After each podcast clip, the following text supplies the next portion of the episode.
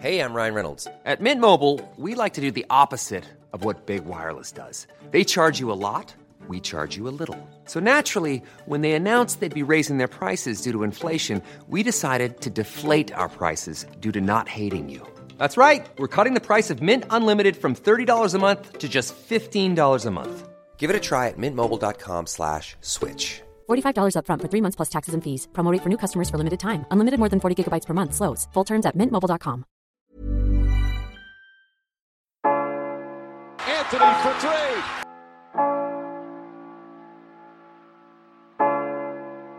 Step back. Walker. It's Lillard. He got the shot off. James for the win. It's gone. LeBron James at the buzzer. Durant swings past everybody for the emphatic jam. Curry splits the defense behind the back. Fires a three. Oh, he puts it in. What a spectacular move. The lob. The jam. Oh, what a monster jam by DeAndre Jordan. Anthony Davis slams it home. Oh, oh. James Harden. It's Westbrook with time. Westbrook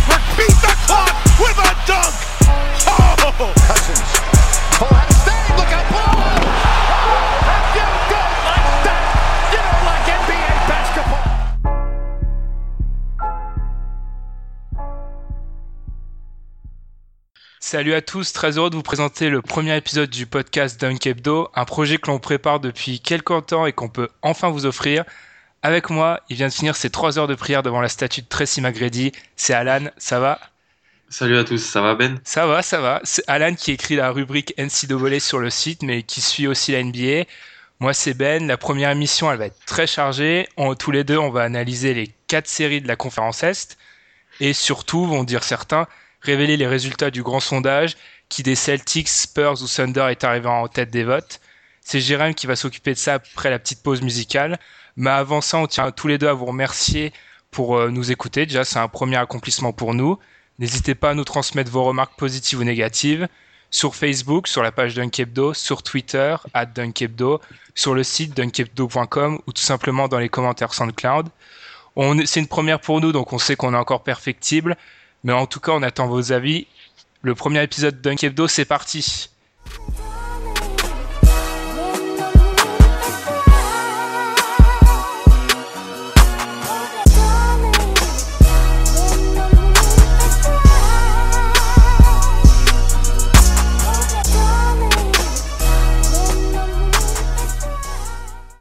Salut tout le monde, c'est Jérémy. Donc comme vous l'a dit Benjamin, on va maintenant passer à la partie sondage du podcast. Avant de parler du top 3, on va quand même remercier toutes les personnes qui ont diffusé le sondage, avec notamment le forum 24 secondes, euh, les, les comptes français des franchises NBA, c'est une grosse communauté, allez les suivre. Il y a aussi les sites All Star Shop, Poster Dunk, Parlons NBA, Basket Info, donc vraiment merci à eux, sans eux on n'aurait pas pu faire un sondage comme ça. Alors venons-en au top 3. Je vous rappelle qu'en cinquième position, il y avait eu les Lakers, en quatrième, il y avait eu les Warriors, et en troisième, on retrouve Boston avec 13,4% de vote. Donc c'est pas étonnant de retrouver Boston dans, le top 3 parce que c'est quand même la franchise qui a gagné le plus de titres dans l'histoire de la NBA. Ensuite en deuxième on a Oklahoma City avec 13,7% donc c'est juste devant Boston. Là non plus c'est pas une surprise avec Kevin Durant et Russell Westbrook c'est quand même une franchise qui attire. Et en premier on a San Antonio avec 22,5% donc ils sont très très très largement premiers. Avec euh, Tipeee en même temps t'as tous les Français qui s'identifient à eux et et c'est assez logique de les retrouver tout en haut du classement. Donc en fait, on, on avait aussi une petite option qui permettait à ceux qui n'ont pas d'équipe préférée de voter. Et donc il y a 2,3% de, de votes sur cette option-là. Donc des personnes qui n'ont pas d'équipe préférée, qui, qui regardent la NBA pour le plaisir, pour le spectacle, sans avoir de préférence. Donc je vous rappelle que d'ici quelques jours, pas très peu de temps, on aura sur le site un article pour le profil type de, tous les votants, donc euh, avec le reste des réponses, une petite analyse peut-être. C'est Benjamin qui va faire ça, vous- il va vous faire ça bien, pas de souci. Donc d'ailleurs, je vais vous laisser avec lui et avec Alan pour la, pour la fin du podcast. Salut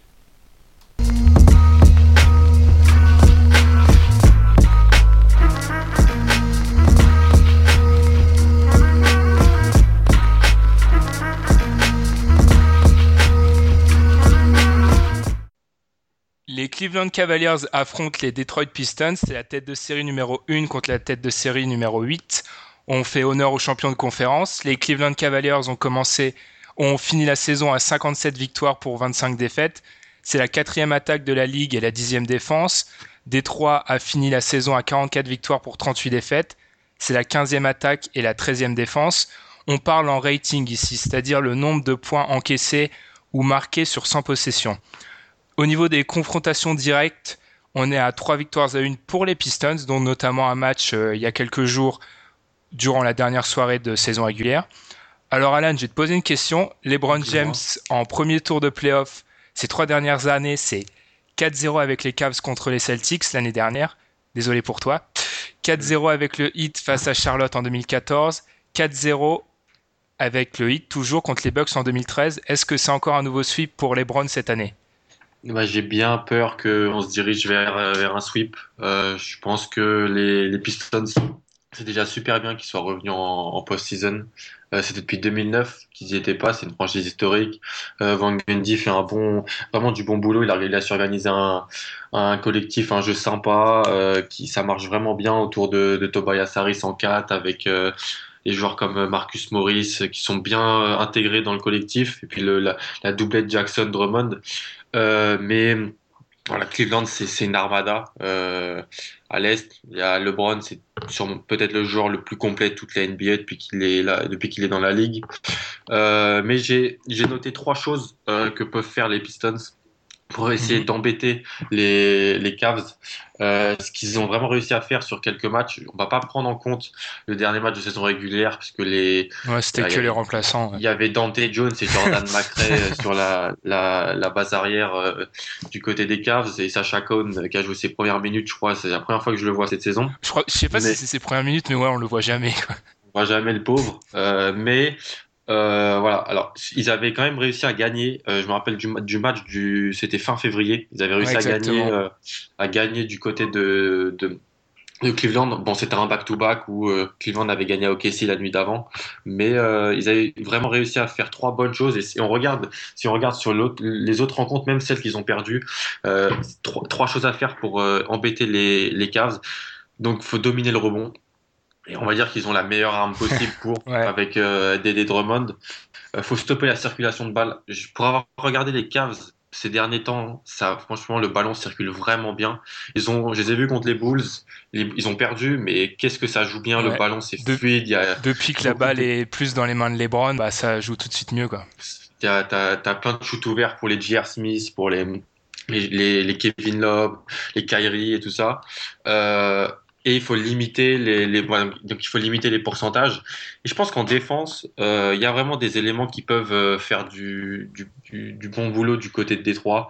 Euh, voilà, Maurice, Tobias Harris, c'est des joueurs longs, c'est il y a de l'envergure. Bon, Drummond, il va faire un chantier, il, il face à, il va vraiment bouger euh, Thompson, bouger les, les Mosgoff et tout. Mais euh, voilà, ça paraît un peu un peu juste. voilà, Drummond, c'est le facteur X. Euh, il n'a pas d'expérience en playoff, mais c'était lui la clé cette saison face à Cleveland. Mmh. Dans ses, dans les, il a fait 25 points, 18 rebonds. Autre match contre Cleveland, il a 20 points. Quand ils ont gagné euh, à Cleveland, 16, 16 points, 15 rebonds. Euh, donc voilà, c'est la clé. C'est pourcentage de lancer franc. Voilà, si on jamais on est ça, dans des ça, ça, matchs. ça me fait, franchement, moi, ça me fait peur. Enfin, ouais à ce niveau-là, on a vu des Dwight Howard aller loin avec pas des pourcentages très hauts, mais là, à ce point-là, dans les 30, ça fait vraiment peur, quoi. S'ils décident de le hacker à un moment, on peut, voilà. ça peut très vite tourner à leur défaveur, quoi. Exactement. Et puis, euh, voilà, le banc. Je pense que le banc, c'est la limite de Détroit. Il euh, y, y, a eu des blessés. Voilà, il y a Jody Mix, par exemple, qui est blessé, qui aurait pu apporter. Ah, ton Jody Mix, tu l'aimes bien, du Voilà, j'aime bien Jody Mix. Il peut vraiment apporter en, en, sortie de banc. Mais là, on se retrouve, bon, Stan Johnson, ton cher Stan Johnson peut, euh, il peut embêter un Tier Smith ou, ou, même on peut même le faire défendre bah, sur un Kyrie, par exemple. Ouais, ou même sur, enfin, sur certaines séquences, on peut même le faire défendre sur un LeBron. Enfin, c'est très court, hein, mm. mais. Mm.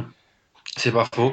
Mais euh, derrière, voilà, on va se retrouver vite, je pense, avec Aaron Baines ou Reggie Bullock. Bon, c'est des joueurs de devoir qui, peuvent euh, apporter. Bullock peut mettre des shoots, mais euh, voilà, les Cavs, eux, ils sont, ils sont totalement loaded. Euh, quand, quand la seconde unité arrive, on a, on a vraiment des, de très bons éléments. C'est, c'est profond, donc voilà. je pense qu'on se dirige. Ça serait pas mal que Détroit en prenne un au Palace pour, pour les fans, pour, euh, et qu'ils essaient vraiment de les bouger. Parce que l'année dernière, les, les Celtics les avaient bougé un peu dans, dans le défi physique, un petit peu sur deux, trois actions méchantes, la blessure de Love aussi. Mais euh, j'aimerais vraiment qu'ils leur rentrent dedans et qu'on voit voilà ce que vaut Cleveland euh, directement avant euh, les demi, demi-finales de conf. Mm. Je pense que tu as dit un truc très juste, c'est il n'y a pas d'expérience en fait. Le seul mm. titulaire avec de l'expérience, c'est Reggie Jackson. Ouais. Et c'est à l'époque mm. au KC, le mec, il était remplaçant quoi. Ouais, c'était le backup de Westbrook. Ouais, voilà, donc c'est pas vraiment. Puis ouais, ouais, André Drummond. Alors, André Drummond, s'il va vraiment avoir un, un, franchement un rôle important, mais ce que j'ai peur, c'est que il va jouer Tristan Thompson et il va vraiment l'obliger à box out tout le temps et ça va le fatiguer, ça, André Drummond. Mmh, mmh. Et puis derrière lui, c'est pas bon. Il y a pas, tu veux pas t'appuyer sur un Baines, sur un ouais. Tolliver euh, pour euh, voilà pour essayer de rentrer dans la dans la peinture face à Thompson. Qui juste son rôle, lui, c'est de c'est de prendre les écrans, de mettre des tartes et voilà. Ouais, voilà, exactement. Il va se battre pour chaque rebond, parce que c'est son c'est son devoir, quoi. Mmh, mmh. Mais et ce qui me fait peur d'ailleurs, c'est aussi de côté André Drummond. Pour moi, c'est vraiment limite c'est la base, mais pour moi, c'est limite une question André Drummond parce que c'est pas un bon protecteur de raquette, contrairement à ce mmh. qu'on dit. Mm. Et si les Cavs décident de le fusiller à l'intérieur, euh, surtout les Browns qui met plus un shoot extérieur depuis un an, euh, il pourrait très vite le, lui faire mal. Le Brown, oui, il va attaquer le cercle. Ouais. Je pense qu'il va, s'il attaque le cercle, qui, comme ça en plus en attaquant le cercle, il va attirer les, les ailiers sur lui, il va pouvoir les, euh, sous, euh, sortir à l'extérieur sur les J.R. Smith et sur les, les autres joueurs qui vont artiller de loin. C'est, c'est vraiment bénéfique. Et, euh, et, puis, puis oui, aller, aller vraiment provoquer des fautes sur les intérieurs des des Pistons, même si euh, voilà, je pense que la doublette Marcus Morris Tobias Harris peut elle offensivement va, faire des choses. Elle va les gêner parce que Marcus Morris pour Kevin Love, c'est un match-up terrible. Enfin, mmh, c'est typiquement le genre de joueur qui n'aime pas défendre, ouais, ouais, un mec qui fuit, qui est physique, qui va le bouger, c'est horrible pour lui. Quoi. Il a un bon shoot, il est, il s'est bien intégré dans ce collectif. Harris, c'est pareil, c'est vraiment peut-être le meilleur trade de la deadline. Mais l'argent, c'est une des meilleures équipes de la NBA depuis la, la, la trade deadline, c'est pas par hasard. Hein. Van Gundy. Alors, ouais, bravo à Van Gundy, quoi.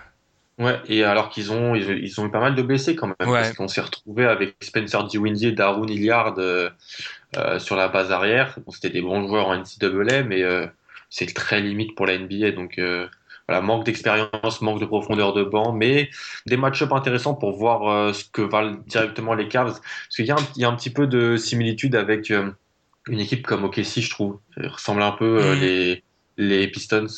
C'est physique, c'est grand, c'est long. Ça peut défendre, et puis euh, voilà, ça va mettre Puis des shoots. t'as un va- meneur qui a tout le temps le ballon entre les mains et qui est un peu ça. instable. C'est ça, et qui peut vraiment faire de, de très belles choses, qui, et qui va, je pense, qui va rentrer dans Kyrie. Mais ça, ça, ouais, ça c'est le match. Franchement, c'est ce que j'avais mis en avant. Moi, c'est le au niveau des match-up, comme tu l'as dit pour Kyrie et Kevin Love, c'est pas une bonne série, quoi. Voilà, c'est ça. Parce que Kevin Love, il va se taper Marcus Morris et Kyrie va se taper Reggie Jackson qui a tout le temps la Mm. balle entre les mains, qui pose, qui est tout le temps dans le pick and roll et Kyrie, il aime pas défendre le pick and roll. Enfin, il aime pas défendre tout court. Voilà. Donc, euh, c'est pas des bons match-up pour eux, quoi. Après, voilà, c'est euh, ça va être à LeBron de, euh, il va savoir motiver ses, ses troupes et puis passer ce tour. Ça serait vraiment un cataclysme si. euh, Bah ça c'est euh, typiquement le genre bah c'est typiquement le genre de série où tu dis qu'une équipe comme les Cavs ils sont tellement talentueux pff, limite pour moi ils en lâchent même pas un en fait.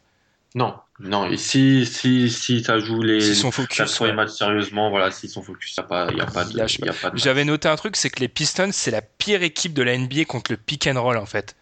Et ça peut Mhm. devenir catastrophique parce que chez les Cavs, le pick and roll, il est joué souvent et on ressort souvent sur le mec qui pose l'écran, le rôle, et on lui Mhm. donne souvent la balle, genre les Tristan Thompson et tout. Donc pour un André Drummond, il va devoir en plus couvrir le mec. Enfin, ça va, il va Mhm. avoir un travail défensif euh, Ah, Drummond, ça va être vraiment, ça, on va vraiment voir son niveau sur, sur cette série, vraiment s'il peut gérer une raquette. Voilà. Parce que cette, cette saison, en plus avec le système, euh, il, est, il a la raquette pour lui tout seul. Voilà, la, à la Dwight Howard, voilà, on le met Voilà. tout seul au milieu, on met quatre mecs autour et puis. C'est exactement ça. On va voir s'il peut gérer cette, euh, sa raquette. Et puis voilà, si, euh, si les Pistons ont fait vraiment un bon choix, on le, on le prend parce que ces stades de saison régulière, elles sont, elles sont ce qu'elles sont. Il n'y a pas à retirer ses performances, mais vraiment, c'est en playoff là qu'on va voir euh, son ouais, ça impact. compte, ouais. Ouais, Mm. voilà. Bah, c'est pour ça que moi j'ai toujours du mal, désolé face des Kings, mais j'ai toujours des Kings, mais j'ai toujours du Mm. mal à considérer Cousins comme un pivot dominant, quoi, parce que j'ai toujours pas vu ce qu'il fait en playoff, quoi. Et on, je pense pas qu'on le verra de sitôt, malheureusement, s'il reste, au, au- s'il reste aux Kings, parce que voilà, il faudrait qu'il. Bon, on va pas parler des Kings, mais euh, on, on, on en prend- on prendrait deux heures. Mais euh, c'est vrai que oui, il faut, faut voir en post-season pour voir si tu as vraiment le niveau. On verra avec un, un joueur de Toronto dans pas longtemps. Ouais, avec un, ouais, un petit joueur de Toronto, on va rigoler. Euh, une Mm. petite alerte, c'est la blessure de Reggie Jackson. Il aurait quelque chose aux abdominaux. C'est pas très clair en fait. On sait pas trop ce qu'il a. Ça- c'est embêtant parce que je vois, tu vois qui derrière euh, Bah, à la main euh, Steve Blake encore? Ouais. D'ailleurs, le duel, on va être, on va être honnête, hein, le duel Steve Blake, Mathieu Della Vedova, c'est quand même le truc le moins flashy. C'est le moins sexy de, de la, de la NBA, je pense. Franchement, ouais. Faut trouver un duel moins sexy que celui-là, faut être fort pour le trouver. hein. En plus, euh, déjà Détroit Cleveland, c'est pas sexy, mais alors euh, Steve Blake, euh, Mathieu Della Vedova, c'est ouais, c'est pas euh, c'est pas euh, en prime time. ouais. Après, Et, euh, franchement, on a limite, on a envie d'y croire. C'est le petit poussé. C'est euh, c'est Reggie Jackson qui a déclaré qu'il aimait bien être euh, Goli- se battre contre Goliath, et c'est un peu ça. Mais Steve Van Gundy, il a l'expérience en playoff, il a déjà éliminé LeBron. Mm. Je pense qu'ils vont faire un sweep, mais ça va être un peu un sweep comme tu l'as dit contre les Celtics l'année dernière. Donc un bon un sweep. Quand tu regardes le résultat, tu vois 4-0, mais il y aura des il y aura des matchs serrés quoi. Voilà, si t'as vu les, si tu vois les, les matchs en entier, tu vois que c'est ça a été disputé. Mais en Ouais. plus, à, à Orlando 2009, euh, il y avait un peu la même genre d'équipe. Il aime bien monter ce genre Ouais, d'équipe. c'est exact. Ils vont ils montent exactement le même la Voilà, même équipe avec- quoi. avec un petit meneur, c'était Jamir Nelson à l'époque, euh, voilà, son big man, son 5, euh, son poste 5, Un 4 Et puis un des- 4-3 euh, qui bouge un peu partout, ouais, exactement. des pistoleros à- au- au- sur les ailes, et puis voilà. On d'ailleurs, on n'a pas parlé, mais Kentavious Qualdel Pope, il va avoir un rôle super important parce que en, en défense, c'est lui qui va jouer Kyrie sûrement. Enfin, c'est ce qui, c'est ce qu'a fait Van Gundy dans les matchs d'avant. Mm. Mm. Et c'est pas, enfin, Kyrie, va- franchement, il va vivre une série difficile parce que scoltiner Reggie Jackson en attaque et aller l'autre côté du terrain et voir Qualdel Pope qui te défend, c'est pas cadeau. quoi. C'est pas cadeau, en plus, euh, Cadeau Pop, c'est vraiment un joueur qui monte. Euh, Mm. Sa saison rookie, elle était pas folle folle, on le mettait au même niveau qu'un qu'un Ben McLemore, par exemple, sur sa saison rookie. Mais il avait été drafté Décidément, les Kings, c'est un, c'est un sujet. Voilà, c'est vrai. Et euh, mais voilà, il met, il met des shoots. Euh, il est, je trouve bien complémentaire avec Reggie Jackson. Ouais, c'est bah, Euh, exactement ça, un mec qui met des shoots et qui défend, quoi. Voilà. Et puis voilà, ouais, il va. Kyrie est un peu fragile malheureusement, donc il va, il va lui rentrer dedans. Voilà, et ils ont rien à perdre les Pistons. Mm, oui, voilà, ils arrivent clairement avec l'outsider. Déjà, c'est, enfin, pour un fan des Pistons, même il y a encore trois mois, comme tu l'as dit, avant la trade deadline, aller en playoff, c'était limite inimaginable. Et là, ils ça. y sont. Donc, euh, Voilà. franchement, on est tous contents de revoir le Palace en playoff. Donc, c'est déjà une Voilà, victoire. On est tous déjà contents de revoir le Palace plein. Ouais, Et, déjà euh, plein. ouais. Et voilà, en playoff, ça va être, ça va être sympa, je pense. Donc Bon, euh, voilà. ouais, ouais, c'est, c'est sûr que bon, ils sont pas tombés sur le bon cheval et ils auraient mieux eu. ah, Enfin, ils auraient mieux fait de. Ils ont pas calculé leur destin, mais de tomber sur les têtes de série numéro 2, mais c'est déjà ça. C'est déjà ça. Puis euh, voilà, ça va être dans l'avenir. C'est franchement après l'épisode Josh Smith, euh, faire ça deux ans après le le, le drame Josh Smith euh, le dra- et le la saga Monroe. Je Ouais, ouais, c'est. Mais franchement, encore une fois, le travail de Van Gundy, euh, alors que ancien, enfin admirateur de Dwight Howard, c'est un coach que j'avais pas trop dans mon estime, mais il a fait un Mhm. travail énorme. Non, franchement, il a fait. Il a pris cette équipe, il a, il a, il a une nouvelle philosophie. Il a fait le trade pour euh, Reggie Jackson. Il a dit non, c'est Reggie Jackson que je veux, c'est pas Brandon Jennings. Mhm. Il a d'ailleurs, il a viré Jennings pour récupérer Harris. D'ailleurs, a- Jennings qui est totalement perdu dans les larmes, mais bon, Voilà. ça c'est un autre débat. on- je pense qu'on va, on va le voir signer euh, En en. Europe, euh, voilà, en Chine, euh, avec euh, Delon, avec euh, Delon Wright et Michael Beasley. Euh, mais ouais, franchement, c'est vraiment pas mal parce que moi j'étais content quand ils avaient pris Josh Smith. Je me disais intéressant, ça a été un beat total. oui, là, ça a été. total. Et euh, je pensais qu'ils mettraient du temps à s'en remettre et finalement non. Donc euh, c'est plutôt du très beaucoup de crédit. On revient à Van Gundy. Hmm. D'ailleurs, je sais pas, mais est-ce qu'il, je sais pas s'il peut gagner l'executive of the year. Franchement, je sais pas, parce qu'il est d'un côté, il est techniquement, il est coach président, donc je sais pas s'il peut le gagner, mais il va pas être loin, quoi. Il sera, il va pas être loin avec son trade de la deadline, comme Ouais. on l'a dit. Et puis euh, non, franchement, Ouais. Enfin voilà. Bon, c'était un peu, c'était un peu la preview de bravo les Pistons, mais vous allez tomber contre la meilleure équipe de l'est. Voilà, c'est exactement ça. Donc euh, ouais, mais des match-up comme on l'a dit, c'est, je pense que limite les Cavs ils auraient préféré taper les Pacers parce que là les match-up comme on l'a dit, Marcus Morris, Kevin Love, Kyrie qui va avoir des match-up difficiles. Il y a que LeBron qui est un peu tranquille parce que c'est LeBron en fait. Hum, bah, LeBron est tranquille contre euh, quasiment tout le monde. Ouais. Euh, Et puis, enfin là ils vont pouvoir faire une Warriors dans le sens où ils vont lui envoyer plein de mecs différents tout le long de la série quoi. hum, exactement. Des Stan Johnson, bon Tobias Harris c'est pas un bon défenseur, mais ils vont lui envoyer Marcus Morris, ils vont essayer plein de trucs quoi. Hum, c'est ça. Et puis euh, voilà, je pense que bon, on se dirige vers un sweep. Ouais, donc prono pour toi, un sweep 4-0 Je vais dire 4-1. Franchement, je vais 4-1. aller 4-1. Je vais aller 4-1. je Un match de fou au Palace, euh, Drummond va- Détroit va prendre le, le, le match 3 au, au Palace, je pense. Eh ben moi, je vais me diriger vers un 4-0. Je... Franchement, LeBron, je le vois toujours pas perdre un match au premier tour. Le mec, c'est un cyborg. S'il voit que son équipe va mal, il va mettre, bah, justement, Détroit est bien placé, il va mettre 25 points de suite. Et Voilà. Bah, malheureusement. bon, bah nous, Et, euh, ouais, vas-y. Et euh, non, je, voilà, j'ai envie de leur donner un match. Voilà, Voilà. J'ai envie de leur, euh, j'ai envie de leur donner un match. Exactement. Bon, bah nous, on va se retrouver après la petite pause pour la deuxième série.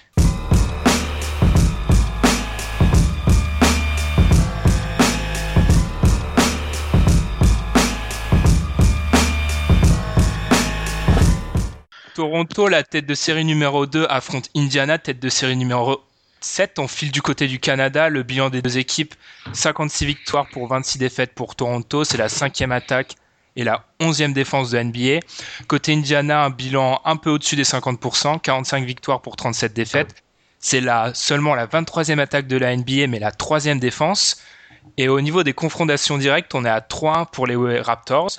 Alors Alan, les deux dernières années, les Raptors ont chuté au premier tour des playoffs, alors qu'ils étaient favoris. Après une bonne saison régulière, est-ce que c'est enfin la bonne année pour eux? Et ben, ça va dépendre de d'un seul joueur, je pense. Demar DeRozan. Ah, nous y voilà. Demar DeRozan, il est agent libre cet été en plus. C'est lui la clé. En 2014, perdant 7 matchs contre les Nets, il shoot à 38% sur la série. Et, et ses pourcentages ont été gonflés dans les, les matchs de 3 et 4, si ma mémoire est bonne. Et en l'année dernière, ils se font sweeper par Washington. C'est inadmissible. Inadmissible, il shoot euh, à 40%, ce qui est plutôt correct. Mais euh, voilà, son impact était dans le jeu était vraiment médiocre. Il mettait que des points, il créait pas pour ses partenaires. Ça s'appelle- Donc voilà, c'est c'est il- son jeu toujours ça. On Voilà. va- je vais passer. Attention, je préviens nos auditeurs, je vais passer pour un gros hater de Demar Derozan, ce qui n'est pas le cas, mais je je pense que c'est pas le genre de joueur avec lequel tu gagnes en playoff. Non, mais voilà, faut le dire, il est défaillant. Euh, ses, ses deux premières expériences en playoff ont montré qu'il était défaillant.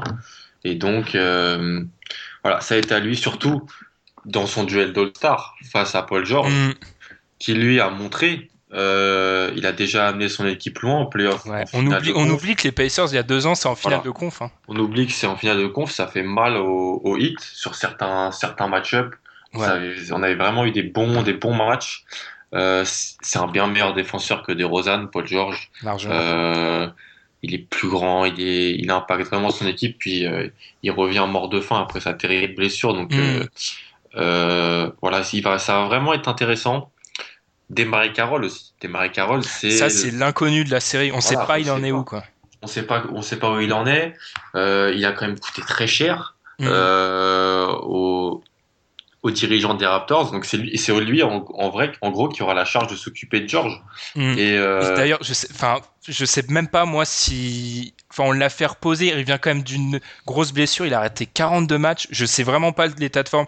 Je préfère, dans l'état actuel, limite Norman Powell, c'est qu'un rookie, il est bon en défense, mais je préfère envoyer un mec au moins à 100% Mm. qu'un mec qui se remet d'une blessure sur un, un joueur comme Paul George qui peut t'en mettre 40 quoi si tu Ah, lui laisses la chance. Quoi. déjà Terence Ross, c'est pas possible. Mm. défense, c'est. Powell a montré des, des bonnes choses dernièrement. Franchement, j'ai appréhendé ce joueur moi perso. euh, un peu en me disant oh là là c'est vraiment le mec que tu mets là pour sauver la baraque mais en fait il a fait des bons matchs il a fait Non, vraiment a des bons matchs Vraiment solide. Je l'ai, au Spurs, il a été pas mauvais, j'ai vu. Euh, non, il peut, voilà, il c'est pas démarrer Carroll à 100%, c'est pas démarrer Carroll qui a fait venir Masai Ujiri, mais euh, Mhm.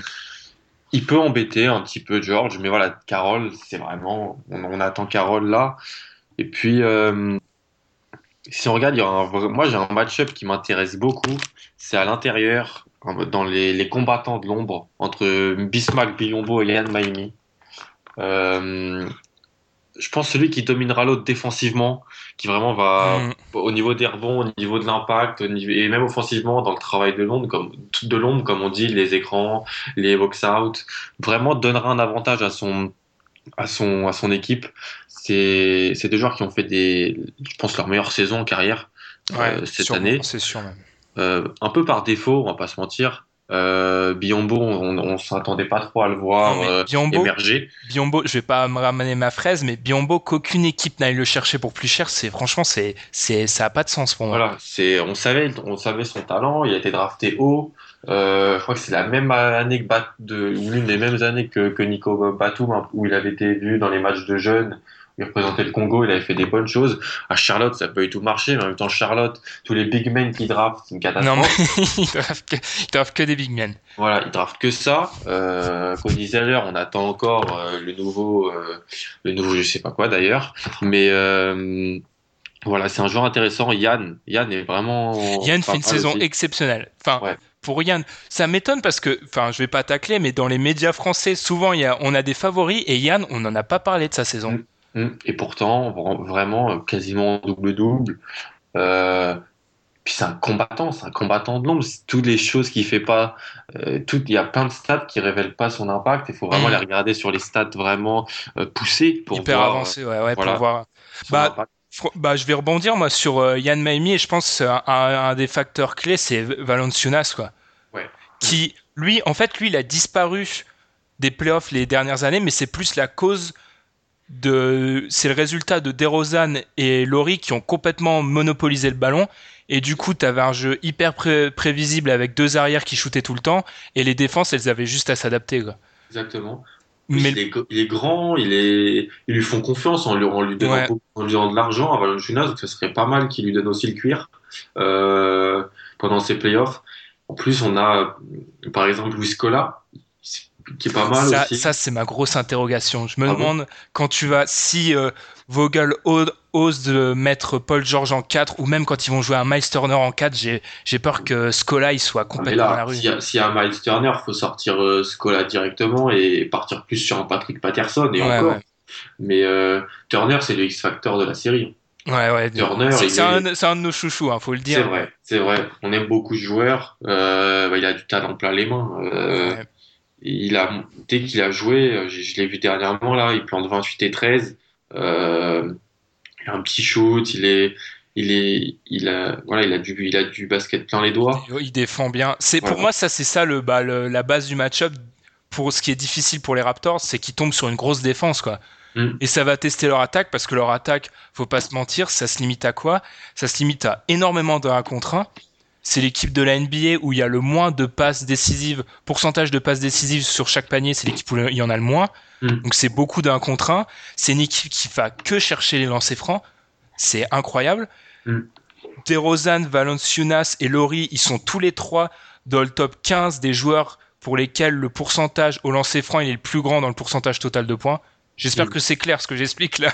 Non, mais ça, ça, ça montre vraiment l'impact des 1 contre 1. Et, des lancers francs. Et c'est pas un basket efficace parce que les lancers francs en playoff, c'est quelque chose de très volatile, quoi. Si Mm. tu tombes sur un arbitre qui te siffle rien, si tu joues à l'extérieur où on te Voilà. siffle rien, c'est pas les lancers francs. euh, Et dans les fins de match, il faut des go-to-guys. Oui, Le gars voilà. Qui, qui va mettre le shoot, pas forcément à les provoquer. De Rosanne, il, est, il, sait, il sait ce genre de joueur. C'était, il va demander de la- l'argent euh, le contrat de ce genre de joueur parce que maintenant, c'est à lui de Mais prouver. il joue, euh, joue son contrat, il joue son contrat maintenant. hein. il joue son contrat sur cette série. Ouais. Il le joue. Et après, si on s'intéresse au banc, j'aime beaucoup le banc des Pacers. Euh, surtout La- avec la- l'arrivée, La arrière, ouais. surtout l'arrivée de Ty Lawson. Hmm. euh, qui- qui vraiment en, en complément de George Hill est intéressant. Si J. Miles, il peut péter des crises offensives euh, à tout moment. Hmm. Jordan Hill aussi, c'est un bon, un bon intérieur offensif.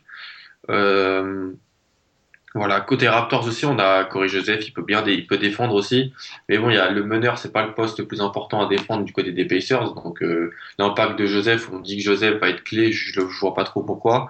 Euh, euh, Bah, Je comprends un peu parce que si tu peux, si tu peux prendre avantage sur la, le, le, le meneur backup, c'est toujours un poste important. Je comprends, il est pas clé dans le sens où il y a d'autres match importants, mais il est, il est un peu d'importance. Je comprends qu'on puisse dire qu'il est clé, mais Mhm. c'est peut-être un peu exagéré. quoi. Hmm. Bah ouais. Pour moi, Patrick Patterson aura plus euh, aura plus d'importance. Il va il va venir, il va s'écarter, il va retirer de Hmm. loin. S'il met dedans, s'il met dedans, ça veut dire que Scola, on n'a pas trop besoin d'un Scola, et donc ça va forcer Miles Turner peut-être à sortir sur euh, euh, à écarter, et ça c'est plutôt bon pour les. De toute façon, les- faut, ouais, voilà, comme tu dis, il faut l'écarter la défense de- Mm. des Pacers. Mm. Mais je pense qu'un joueur dont on a, bah justement, c'est marrant, on en a pas parlé, et pour moi, c'est genre, c'est lui qui a, bon, on dit, on dit beaucoup de clés de la série, mais lui, il a une grosse partie de la série dans ses mains, c'est Monta Ellis. Bah, Monta- Parce qu'en fait, les Raptors, ils ont quand même des grosses difficultés à contenir les arrières qui pénètrent, et c'est juste, il fait que ça, Monta Ellis. C'est pas un joueur que j'apprécie, moi, mais franchement, il est chiant à défendre, et le problème, c'est que ils vont mettre qui sur lui, quoi? Bah, on, partirait plus sur De Rosanne pour l'instant qui devrait Et descendre. franchement, s'ils mettent De Rozan sur lui, ils peuvent vraiment mettre des cartons, là. Ah oui, bah, en plus, il va le provoquer, il va le Mm. fatiguer, euh, il peut, il peut shooter de loin. Non, c'est. De toute façon, l'équipe euh, avec Monta Ellis, Paul George, Miles Turner, vraiment, offensivement, ça peut faire très très mal.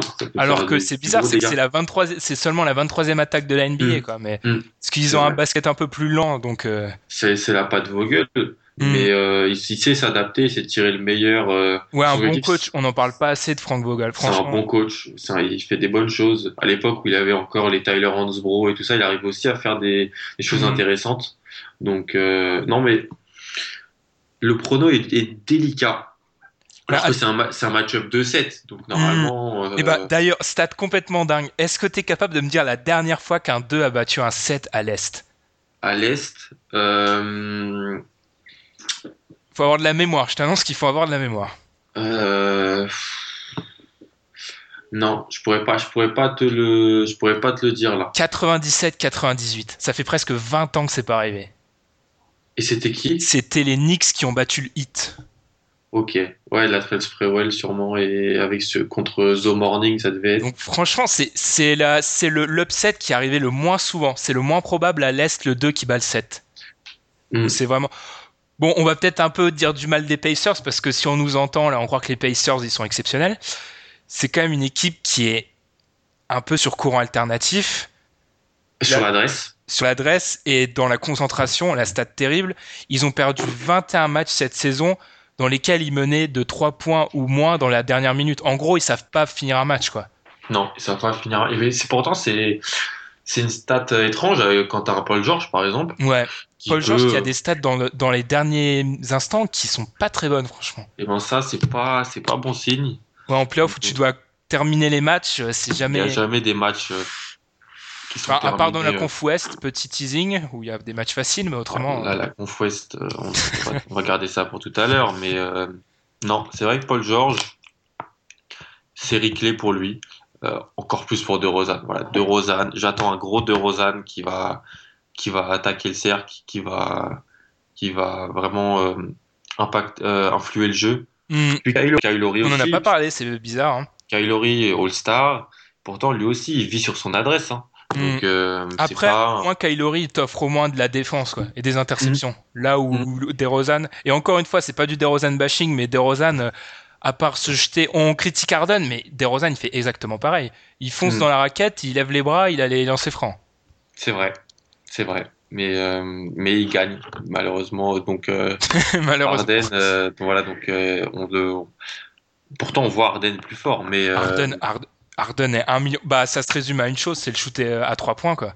hmm, DeRozan, pas il a de- pas de shoot à 3 points. Non, il a pas shoot à 3 points, et même à mi-distance, il est, il Il fait amélioré. Ouais, ouais. Il shoot beaucoup, beaucoup à mi-distance. Dans une ligue qui s'est écartée, et l'importance du tir à 3 points, c'est. C'est un peu délicat. Mm. Donc euh, voilà. Tu vas partir sur. Tu vois quoi, toi, comme. euh, Et ben, franchement, je sais pas, parce que je pense que ça s'est vu un peu. J'ai pas du tout confiance au, en, aux Raptors. Je trouve que leur basket, il est pas adapté à la post-season, quoi. C'est pas le basket que tu veux jouer. Leur bilan, pour moi, il est totalement, euh, il est, il est trompeur parce que tu joues dans une, euh, on dédicace notre euh, rédac Thomas qui nous a fait remarquer ça, hein. mais euh, Mm. ils jouent dans une conf- dans une division tellement nulle. Ils ont 12 matchs contre les, les Knicks, les Nets et les 76ers. Mm. Leur bilan de division, il y a que les Warriors qui font mieux, donc c'est totalement trompeur en fait. Ah, c'est vrai. Donc moi, pour moi, en fait, je suis dans la position la même qu'avec les Clippers il y a quelques années. C'est une bonne équipe, mais ce qu'ils font en saison régulière, honnêtement, j'en ai rien à faire. Moi, je Mm. crois, je veux voir la post-season et j'arrive pas à leur faire confiance en fait. Mm. Franchement, j'ai du mal. Limite, je vais te laisser faire le prono en premier parce que moi, j'ai vraiment du mal à me faire un avis. là. Ben, je- Moi, je pense que de, de Rosanne, c'est le moment pour lui de briller. On parle des Lakers, on parle de plein d'équipes pour lui cet été. C'est le moment de montrer qu'on peut, on peut sortir le chéquier pour lui. De toute façon, bah, à parté, mais avec le, le nouveau, le nouveau CBA, même s'il fait un- du 1 sur 128 au shoot, euh, il a un contrat max, je pense. hein. Voilà. Donc, euh, c'est pas un problème. Mais après, faut qu'il prouve aussi. Mm, oui, Il y a oui. des joueurs, il y a, des joueurs qui, qui aussi ont euh, peut-être envie de venir euh, dans son équipe, euh, à ses côtés, pour Mhm. aller jouer en playoff. Et ça, c'est, à lui de le montrer maintenant. Donc, je vais partir sur un, un 4-2 euh, Toronto. Euh, on hésite avec le 4-3, mais dans un 4-2 avec euh, voilà une victoire Tu les vois gagner à Indiana? au match 6. Waouh. Je les, je les vois faire faire un gros match là-bas et et euh, terminer la série, ouais. Et ben moi, alors moi c'est, je vais m'expliquer, c'est juste tout bonnement arithmétique pourquoi je vais choisir les Pacers. Parce qu'en fait, d'après les statisticiens de MIT, les mecs qui font que ça, il y a 16,7%, pour cent, on va y arriver, de, d'un upset, d'un, d'une tête de série plus basse qui bat une tête de série plus haute. Mhm. Et je pars du principe que j'ai fait mes petits calculs, ça fait qu'il y en a un ou deux par année sur un premier tour de playoff. Et vu Mhm. que j'en vois nulle part, je suis obligé d'en choisir un. Et du coup, je C'est l'ai choisi celui-là. Donc je donne Mhm. les Pacers 4-3. C'est-à-dire que je vois les, En 7. ouais, les Raptors perdre à. Ils vont encore perdre sous les yeux de Drake comme il y a deux ans. Drake d'ailleurs, qui, enfin, niveau choix des équipes, c'est pas forcément. euh, c'est pas ça. hein. Kentucky, euh, les Raptors, c'est pas. Ouais. Ok. Bon, après, il va peut-être, il va bientôt changer hein, quand il va voir que ça perd euh, et que ça vend plus de Mhm. disques. Enfin voilà. Voilà. Donc-. Donc c'est intéressant. Donc déjà, ça fait deux pronos qu'on n'a pas pareil. J'en profite Mm. pour dire que pour tout ce qui est pronos de l'équipe et tout, vous pouvez, on va poster un petit lien sur les réseaux sociaux. On fait un petit concours de bracket, de remplissage de de grilles euh, avec les résultats des playoffs. Vous verrez nos pronostics à tous. Et du coup, vous pouvez nous batailler. Et bon, vous allez battre Alan, c'est sûr, mais moi, ça va être plus dur. Donc, euh, C'est vrai. alors, On fera un bracket euh, l'an prochain. et nous, on va se retrouver après la pause.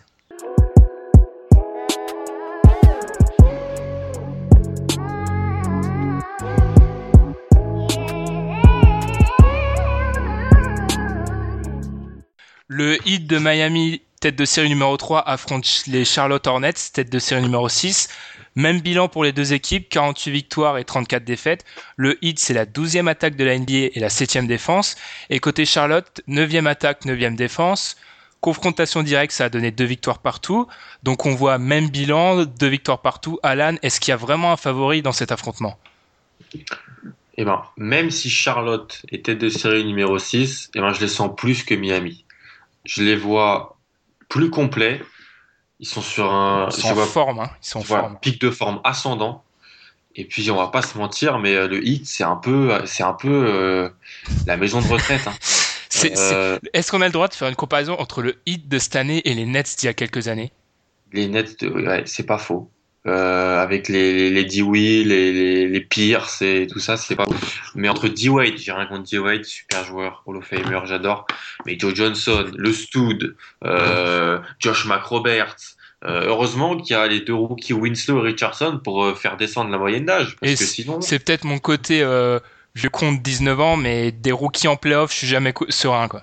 jamais serein, surtout quand tu sais qu'ils vont devoir jouer un gros rôle. Ouais. Winslow, on va lui demander de stopper Batum. Hein, parce Oui, que bah, Et d'ailleurs, Winslow, enfin, je comprends pas, les fans du Heat pourront peut-être m'expliquer, mais en attaque, on l'implique absolument pas, d'ailleurs. Enfin, c'est Il inexplicable. a, il a des pourcentages affreux euh, Mm. parce qu'il prend que des shoots euh, casse-croûte.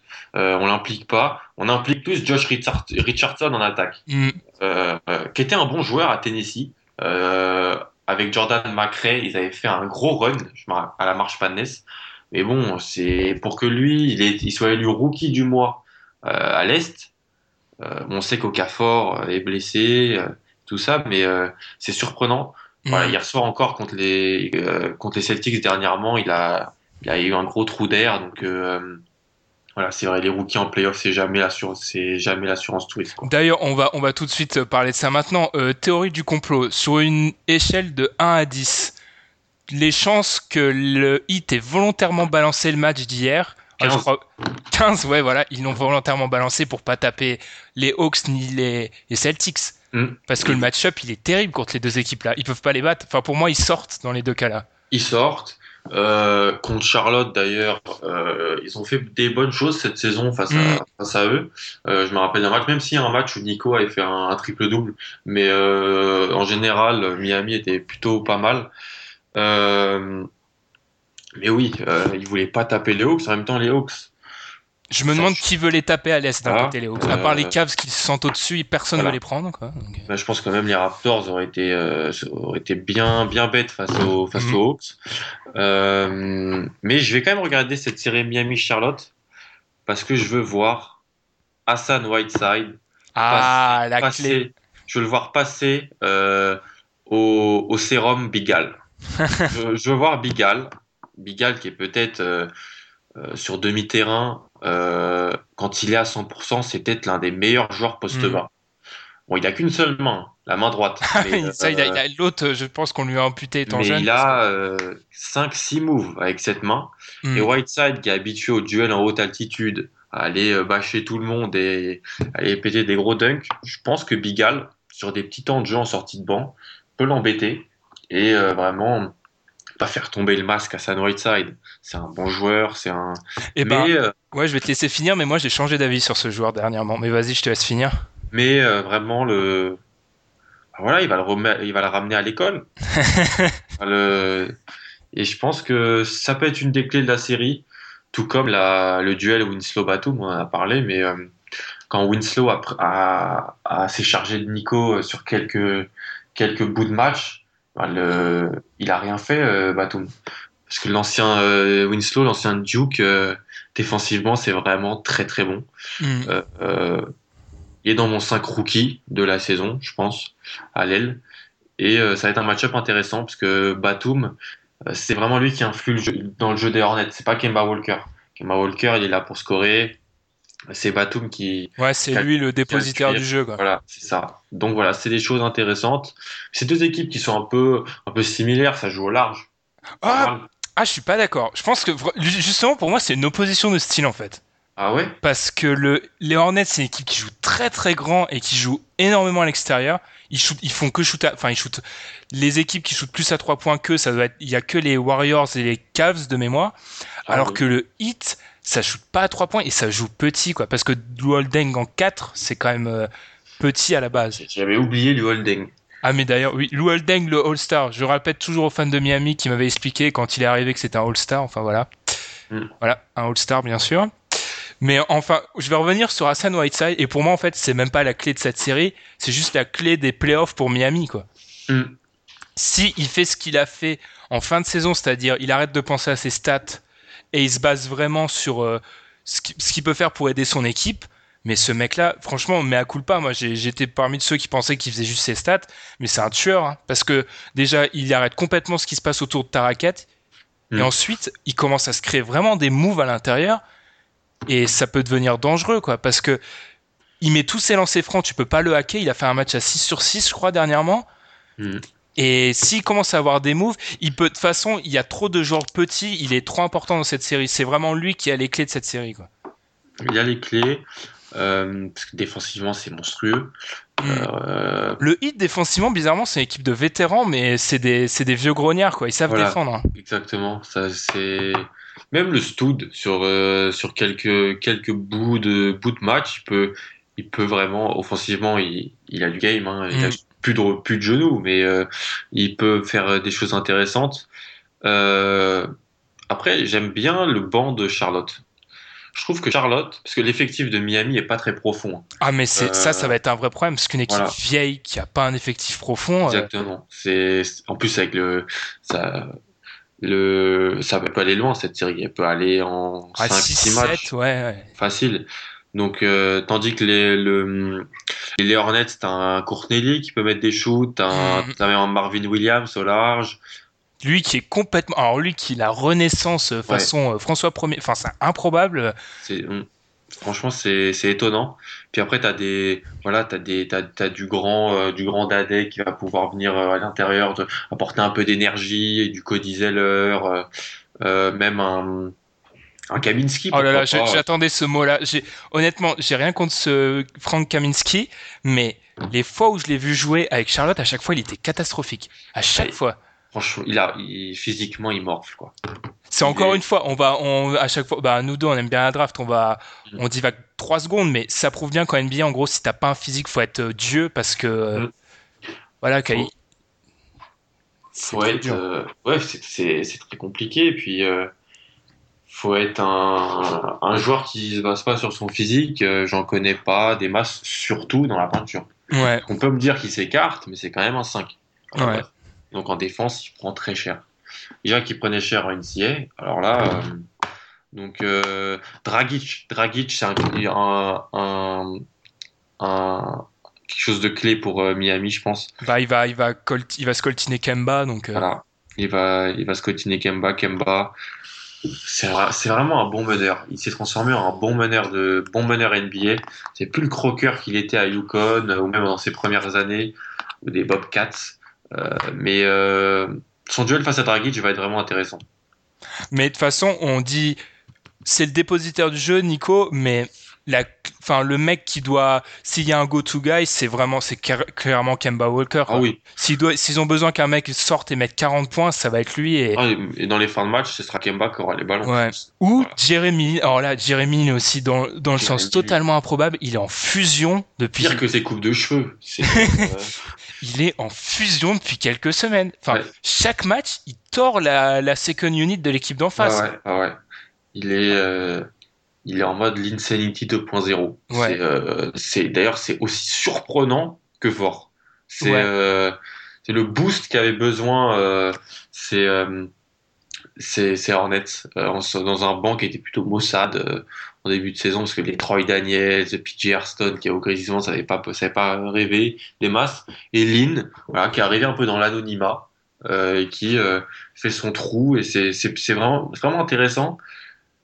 Après, le banc du hit, moi, Il je, y a, il y a personne. voilà, je peux pas euh, voir. Je, je vais, je vais peut-être passer pour un, un hater, mais c'est pas Tyler Johnson ou euh, ou euh, Udo Aslem. De toute façon, ils, vont pas, ces mecs-là, ils jouent pas en playoff. Franchement, la rotation du hit, ça va être quoi en playoff? Le 5, Amaré, Justin, tu fais jouer comment? Ouais, Amaré, tu fais un peu jouer du Richardson et ils vont tourner à 7-8. Hein. Ouais, bah, plus, hein. ils, font jouer, voilà, ils font jouer le 5. Ils font, ils ont, en plus, ils ont plus un Rio Chalmers qui va venir mettre des shoots. Euh, euh, ce- qui a pas besoin du ballon. Joe Johnson, c'est un joueur qui a besoin du ballon. D. Wade, il a besoin du ballon. Euh, Dragic, il aime avoir le ballon. C'est un meilleur Mhm. de jeu. C'est beaucoup de joueurs qui aiment avoir le ballon. Et, euh, Voilà, Richardson, comme on l'a dit, contre Lynn, il va se faire tordre, quoi. Il va, Ah il, il Il va va- vraiment avoir du mal. Hein. il va avoir beaucoup de mal. Euh, voilà, donc ça va être intéressant. Euh, mais moi, je partirais plus sur Charlotte. Ah, intéressant. Bah, je pense que un autre point qu'on n'a pas abordé, c'est Wade. Wade, parce que Wade, c'est très intéressant. On regarde du côté des fans de Miami. Il- Enfin, je vais pas être encore critique, mais beaucoup pensent que c'est lui, en fait, qui va, comme dans ses jeunes, jeunes années, porter l'équipe. Et ben, moi, je suis désolé, j'y crois pas, quoi. Je crois pas en Dwayne Wade avec un genou à. Bon, il a raté moins de matchs que d'habitude cette année, hein, mais avec des genoux pétés. Enfin, aller lui demander de t'en coller 30 par match, j'y crois plus du tout, quoi. Hum, Et puis, euh, je me demande si c'est pas Nico qui va défendre sur lui. Donc, euh, Sûrement. Ou alors lui mettre. Enfin, d'ailleurs, oui, le match-up il est terrible parce que lui mettre soit Courtnelli, soit Mm. Nico Batum, c'est des gros défenseurs Voilà. et, ça défend. et, c'est c'est des, vétérans, c'est des mecs malins. Ces petits tours, euh, Wade il pourra pas leur faire. Eux, Non, il non. va pas leur faire pendant 5 matchs. hein. Voilà, c'est ça. Euh, Non, donc ça va être, ça va être, ça va être une série. C'est pour jouer. euh, C'est pour jouer euh, Toronto, Toronto après. Ouais, c'est pour jouer le gagnant de Toronto. En ouvert. gros, C'est ouvert.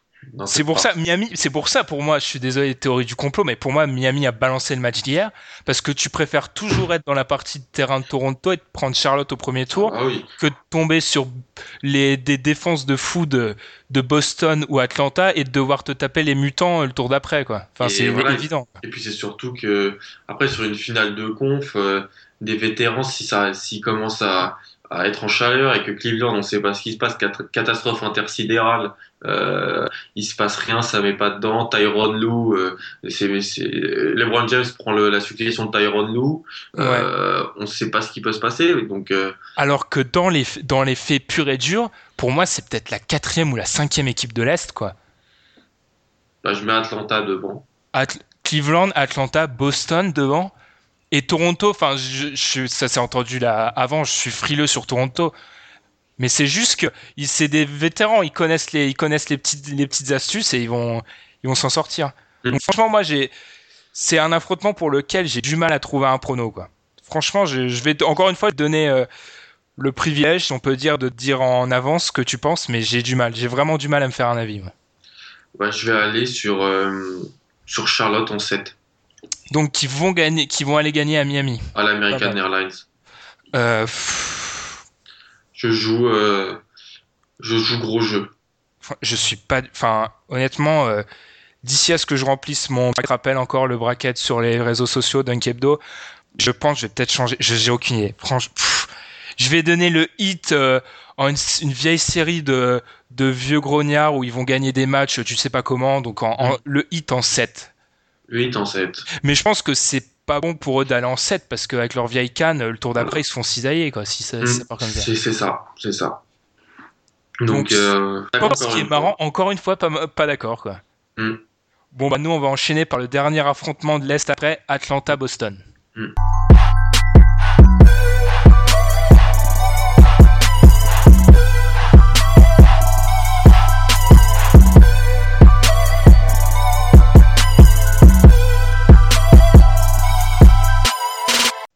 Les Hawks d'Atlanta, tête de série numéro 4, affrontent les Celtics de Boston. Comme la série d'avant, on a les mêmes bilans, 48 victoires pour 34 défaites. Les Hawks, c'est la 19e attaque de la NBA et la deuxième défense. Boston, c'est la 14e attaque de la NBA et la quatrième défense, deux grosses défenses. Les confrontations directes, ça a donné 3-1 pour les Hawks. Alors, deux petites questions d'ouverture pour toi, une petite nouveauté. Alors déjà, est-ce que c'est la meilleure série du premier tour Et en tant que fan de Boston, ce qu'on va dire la vérité, t'es fan de Boston, est-ce que t'es confiant avant la série là? Je pense qu'à l'Est, c'est la série la plus équilibrée.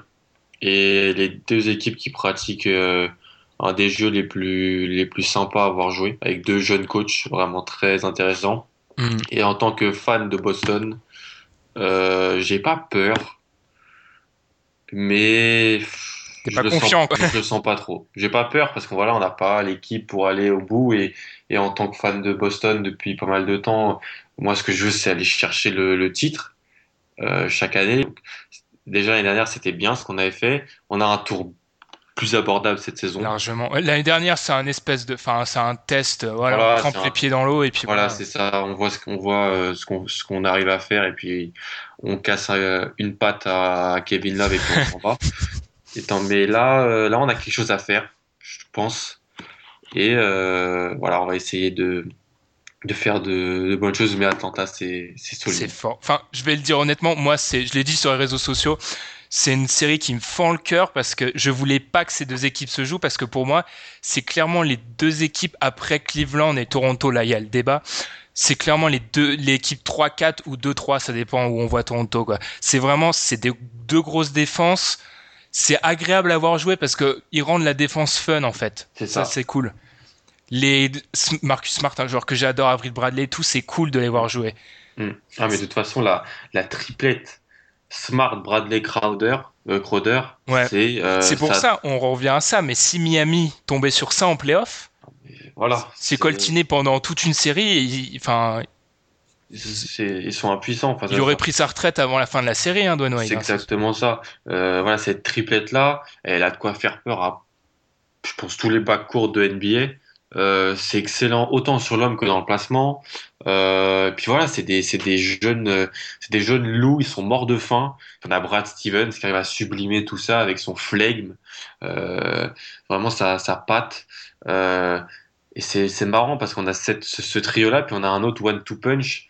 Euh, Isaiah Thomas et Van Turner, eux, c'est dans l'attaque, c'est dans la Mm. création, c'est dans le scoring. C'est vraiment deux entités différentes, mais qui arrivent à se compléter, qui rendent euh, Boston vraiment intéressant. On va pas se mentir, c'est pas dans le secteur intérieur que Boston va dominer cette série. Et ça, c'est un problème parce que Paul Millsap, contre vous, il a quand même la fâcheuse tendance d'être en feu. J'ai juste ses stats cette année contre les Celtics, donc sur 4 matchs, plus de 22 points, plus de 10 rebonds, plus de, en gros, un contre et demi, plus d'une interception, 58% au shoot et 43% à 3 points. Non, mais euh, le dernier match, là, Il fait euh, le 31, week-end dernier, 16, 5, je crois. Un truc il comme nous ça. a, il nous a, il nous a tués. Euh, Parce qu'il n'y a personne pour défendre sur lui, en fait. Non, on a personne. On a euh, une raquette de joueurs vaillants, euh, de joueurs qui peuvent, euh, qui peuvent voilà, faire des choses en défense. Euh, Amir Johnson, on a, Amir Johnson, qui est le sponsor officiel de ce podcast. C'est vrai, Amir Johnson, euh, notre héros. Depuis qu'il a réussi à stopper le pick and roll des Warriors, euh, Tout seul. voilà, tout seul, sans l'aide de personne, il a réussi à se coltiner Draymond Green, très fort. Euh, mais pour revenir plus sérieusement, on a, on a Sullinger, Olinik, euh, Tyler Zeller. Bon, ça fait rêver personne. T'es dur avec Solinger pour un fan de Boston, dis donc. C'est bizarre. J'en ai marre là, de ces gros, de voir les plus gros, son gros short là. euh. On a, attends, en sortant, en sortie, je l'avais vu à, à- à Ohio State, j'étais hyper content. Je dis, c'est Il a triplé de ce short depuis. Hein. Il a triplé de short. Euh, il est pas mauvais, mais bon, c'est pas le, c'est pas le successeur de Keji qu'on a, que j'ai lu sur quelques sites. Euh, sites Ah, les fameuses comparaisons. Ah, les, On va y les arriver. fameuses comparaisons de draft euh, euh, Lunaire. avec lunaires, elles sont géniales. C'est là où où c'est le, on a, il est sélectionné, on a le, la photo de Tracy McGrady ou de Reggie Miller qui apparaît pour le joueur, c'est terrible. Euh, ou Hashim Tabit qu'on avait comparé à Karl Malone.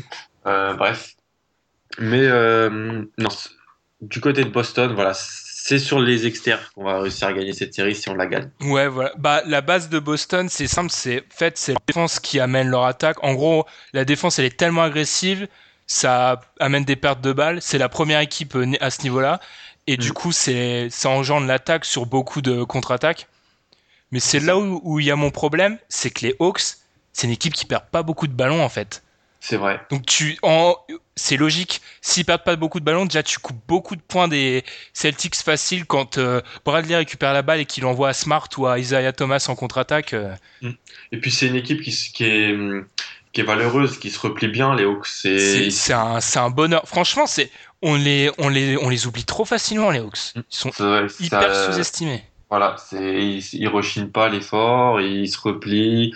Euh, ils ont des, ils ont un, un banc solide, je trouve. Mm. Euh, on il, en est, fait, il est super deep en fait. Contrairement, Ouais, euh, ils, peuvent, ils peuvent mettre 10 mecs en playoff. hein. on peut, on en fait peut-être un peu trop sur Schroeder, mais euh, des joueurs comme comme euh, comme comme Mike Scott, comme, comme Mm. même même Tim Hardaway Jr. Puis ça peut rentrer Qui, des choses. qui revit à Atlanta, totalement improbable alors qu'il était insupportable au possible à New. York. C'était euh, J.R. Smith en puissance et, euh, et J.R. Smith qui revit d'ailleurs. Donc ça doit Ouais. être New York le problème.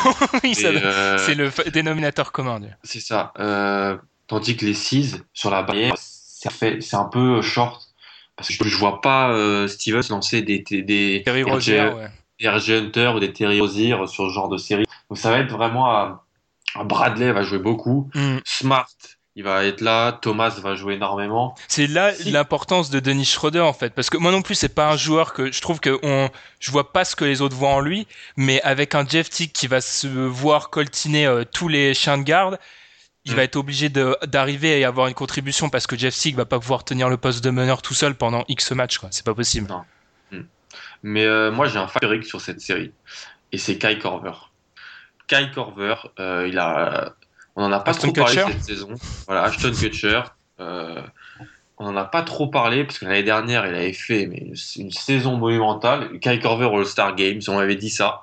J'aurais, demandé, euh, j'aurais, j'aurais demandé à le voir pour le croire. Ouais, ouais, Cette année, il y a eu des problèmes en termes de d'adresse. S'il met dedans, s'il se retrouve, attention, attention aux Hawks euh, dans ces playoffs. Et Mm. ça ferait vraiment la différence. Parce que voilà, Jake Roder, il fait une bonne saison, c'est un bon shooter, mais c'est pas Corver. Euh, même si, voilà, euh, voilà, Crowder peut l'embêter en défense. Mm. Mais c'est dur il- de défendre sur un Corver, tu vois. tellement fort dans les écrans. Il se déplace tout le Ouais. temps. Il est toujours en mouvement. Il est toujours à zigzaguer entre les joueurs. Donc voilà, s'il met dedans, il peut faire un vrai run Mm. dans cette euh, dans ces playoffs. Surtout les- que c'est une équipe, enfin c'est la patte Budenholzer, donc la patte Popovic, mais c'est une équipe, c'est pas le genre d'équipe qui va buter contre une grosse défense en fait. Ils vont s'adapter, ils vont être malins, ils vont la, ils vont la disséquer. C'est ça. Il va, ils se connaissent en plus. Ils se sont joués il y a pas longtemps. Mm. C'est la même conf. Donc voilà, c'est, il y aura pas de surprise. Euh, la surprise, c'est si, euh, voilà, un Corver plante, euh, peut-être une grosse crise offensive ou si, par exemple, voilà, les intérieurs de, des Hawks, on en parle comme des, des mecs qui s'écartent et tout, mais c'est quand même de la viande à bouger en défense. Hein. Mm, ouais, ouais, ouais. Euh, Mais c'est une défense collective, quoi. C'est, enfin, on va en revenir à là, et s'il passe, on en reparlera dans d'autres podcasts, mais ça revient à ça, c'est une défense collective. Mais par contre, quand ça tombe contre un mec euh, type LeBron superstar, les défenses collectives, ça explose, quoi, parce que le mec, il détruit tellement son vis-à-vis Mm. que la défense, elle, elle, euh, elle tombe comme un château de cartes. c'est ça. Mais vu que là, t'as Euh, pas ce mec-là dans la série là, bah t'es bien, quoi. Deuxième L'année défense. prochaine, l'année prochaine, on aura Kevin Durant, ça sera plus la même chose. Mais euh, là, oui, là, ils sont. euh, Et ça ferait, ça me ferait mal de parier contre Boston, mais Bah, ma moi, raison. une- euh, Enfin, franchement, moi, c'est les Hawks, c'est vraiment le type d'équipe, ça a réussi en playoff. J'ai dit, ils prennent soin du, ba- du ballon. Deuxième rating défensif, défensif donc c'est une équipe qui défend. Et surtout, c'est un, c'est une stat un peu bizarre, mais plus gros pourcentage de lay-up. C'est-à-dire qu'en gros, c'est une équipe qui prend des, qui a des paniers faciles, quoi. panier facile. Mm. Et en playoff, genre une équipe qui met des paniers faciles, qui prend soin du ballon et qui défend, euh, franchement, euh, il va pas lui arriver grand-chose normalement. Mm, C'est ça, c'est des équipes qui voyagent bien. Ouais. C'est, c'est comme en NFL, tu, tu. Le safety, tu très bon podcast. Aucune pub, Exactement. aucun placement de produit là-dedans. Pas de pub, mais juste tu joues, tu, tu mets en place une grosse défense et tu, et tu cours bien. Voilà, t'es tranquille. Mm. Et en NBA, c'est un peu la même chose. Et voilà, Mike Budenholzer a fait vraiment de belles choses. Il a eu plus de chance que son, son ancien assistant qui s'est retrouvé aux Sixers. Ouais. Mais euh, voilà, il sait vraiment, euh, Mm. il fait des bonnes choses. Et c'est l'année dernière, c'était final, c'était une saison régulière fantastique. On, pendant, on attendait peut-être un hangover cette année. Non, ils sont là. Ils sont là. Ils ont perdu Carroll. Qui Euh, remplace par Bazemore, qui est, Voilà. qui va avoir son impact quand même, parce que si Corver, enfin, si Corver met dedans comme dans la saison, c'est-à-dire euh, moyen plus, Mm. il va quand même devoir en mettre dedans, parce qu'il faut pas oublier que l'année dernière, le mec qui met le plus de points pour Atlanta, c'est Demar Carroll, Demar Carroll, quoi. Mm, Carroll. Donc, euh, Ouais, c'est ça. Mais Millsap, Millsap, il a une. il est en une- fusion, Millsap. D'ailleurs, on fait deuxième dédicace à notre rédac Tom qui adore Paul Millsap. C'est vrai. fan. Et Il, qui, euh, d'ailleurs, m'a fait ouvrir les yeux sur Paul Millsap, qui est sous-estimé de tout le monde, quoi. 99% des gens. C'est, Mais c'est parce que c'est pas un joueur flashy. ouais, alors puis, que c'est un tueur, hein. Franchement, c'est un vrai tueur. Il il- fait tout, le mec. Mm, C'est ça. Puis il jouait, à, il jouait à Utah dans une période où il sortait un peu du banc, Mm. voilà. Et il s'est retrouvé à Atlanta, qui lui a fait confiance, qui a organisé son jeu, son schéma autour de lui. Et ça paye. Et ça, franchement, Orford, Millsap, c'est, très, Ouais. très solide. hein. On dit, on a tendance à toujours leur mettre la taille sur comme problème, mais enfin, Millsap, c'est un mec, son envergure de mémoire, elle est à pas loin de, elle doit être à 2,18, je crois. Donc tu t'en, Mm. tu t'en Mm. fiches d'être petit si t'as une envergure de, Non, de fou. quoi. Mais c'est c'est exactement ça. Les, les, on, en fait, quand un pivot s'écarte ou un grand s'écarte, on a l'impression qu'il peut pas défendre. Mm. C'est faux. C'est une chose, c'est une vérité qui est erronée. Et Millsap et Orford, en plus, ils sont complémentaires, ils savent ensemble. Ouais, parce que là, j'ai vraiment très peur pour votre ra- raquette, ce qu'ils vont faire à- au qui est soft au possible. D'ailleurs, euh, c'est, c'en est, enfin moi ça m'énerve. C'est un truc que j'aime pas les joueurs un peu soft et lui il y est, c'est incroyable. Mm. Mm. Mais j'ai peur que, en fait, j'ai peur que tous les points faibles, tous les points forts des Celtics, pardon, soient effacés par le fait que la, la, la raquette se fasse démonter par Millsap Orford Ah, en fait. La traquette, elle est en grand, grand danger, là. Mm. Euh, Du coup, on va ramener Jacob Podol. Petite blague. va- alors là, tu me vends du rêve. Mais euh, limite, j'aimerais bien mieux voir un Tyler Zeller. Il a de la Ouais. taille, euh, il va, il met des lay-ups, euh, tandis que Olinik il s'écarte, il a un dribble mais horrible. Euh, Sully, bon, Sully, il va poster deux trois gars avec ses, avec son short, avec ses grosses fesses, mais ça va pas faire grand chose. Après Amir Johnson, Amir Johnson, c'est, c'est, c'est le, le héros du site, hein, on va pas se mentir. Faudrait- faut- on va le rencontrer bientôt, hein, mais euh, euh, voilà, j'ai très peur pour notre raquette parce que même en- après, t'as un Mike Scott qui arrive euh, en sortie Ouais, de ouais, bah oui, voilà, c'est ça s'arrête jamais en fait.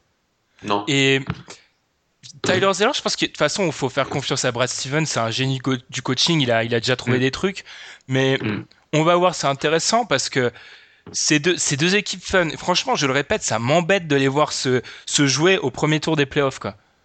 Ouais, ça, j'aurais aimé voir ça en demi-finale de conf et. Enfin, bravo à, Mi- bravo à Miami d'avoir truqué un match à la fin. Ça, j'en démords pas. hein. Théorie du complot, voilà, je crois en tous les, toutes les théories du complot. Non, mais j'en démords pas, ils l'ont lâché, j'en suis sûr qu'ils l'ont lâché. Ouais, c'est. En plus, il- le match a été un peu houleux à Boston. Mm. C'est deux équipes qui s'aiment pas trop. Puis ils le lâchent parce que on va me dire ah mais ils savent pas mais les résultats en même temps ils les savent au moment où ils le lâchent.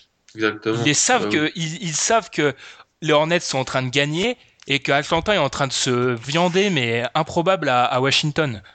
Mm. Donc ils peuvent calculer. Washington. mm, Washington, le grand absent de ces, Ouais. ces playoffs. Ah bah là euh, on, voit- on devrait faire un sujet sur eux parce que c'est intéressant d'ailleurs. Alors, ils ont viré Randy Whitman. Mm. C'est c'est un début. Oui oui bah au, bout- demandais au bout de trois ans 4-5. euh, d'incompétence fallait peut-être se rendre Voilà, compte. tu le demandais depuis très longtemps. Euh, donc voilà. Alors, Alors, allez, la, la, la, partie la plus marrante le prono. Je, je peux pas pronostiquer en premier euh, cette série. Je vais te laisser Et l'honneur. ben, d'ailleurs, j'avais même pas pour dire série euh, Miami, Charlotte et Atlanta, Boston, c'est une catastrophe. J'ai pas de prono sur ma feuille quoi.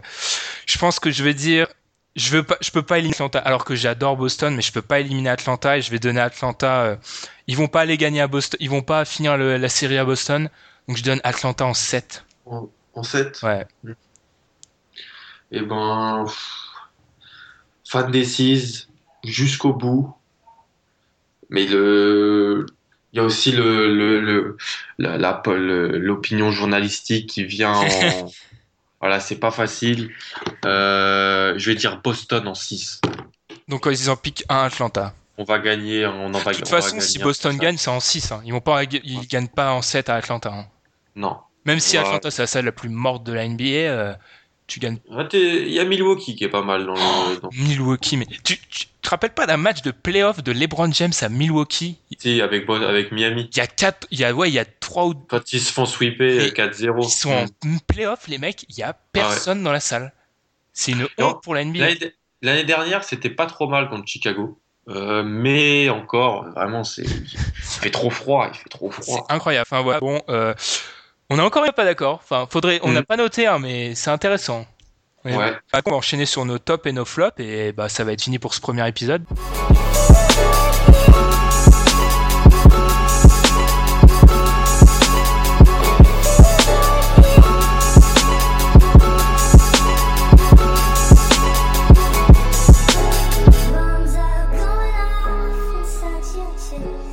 Dernière partie, top flop. Alors euh, top flop sur tout ce que tu veux, Alan, euh, NBA, top chef, euh, comme tu veux. pas de problème. bah allez, vas-y, ton top. Mon top, c'est euh, la classe de rookie de Big Man. Ah, bien sûr, on est obligé. on la obligé. classe de rookie de Big Man. On nous a tellement vendu des classes de rookie qui s'annonçaient fortes, avec une hype monstrueuse, que là, ça fait plaisir, dans une année que les soi-disant spécialistes annonçaient faibles, de voir sortir des joueurs, voilà, des bons joueurs, Hmm. des bons joueurs de NBA. Ce qui est marrant, c'est que là, on est à l'époque, euh, t'entends plus les vieux, euh, et je vais encore tacler des gens, mais t'entends plus les vieux euh, spécialistes fran- franchouillards qui t'expliquent que ah, faut que les mecs ils restent 4 ans à la fac parce que c'est pas Voilà. bien. Euh. Miles Turner, c'est un one and done. Carlton c'est un one and done aussi. Done, et c'est, on va pas se mentir, c'est top 3 pivot de la NBA, alors Mais est, actuelle, franchement, là, à l'instant T, je pense même que je le mets au-dessus de Marcus Cousins. Hein. non, mais il est, il est énorme. Exceptionnel. On en enfin, on commence vraiment à en parler, je vois.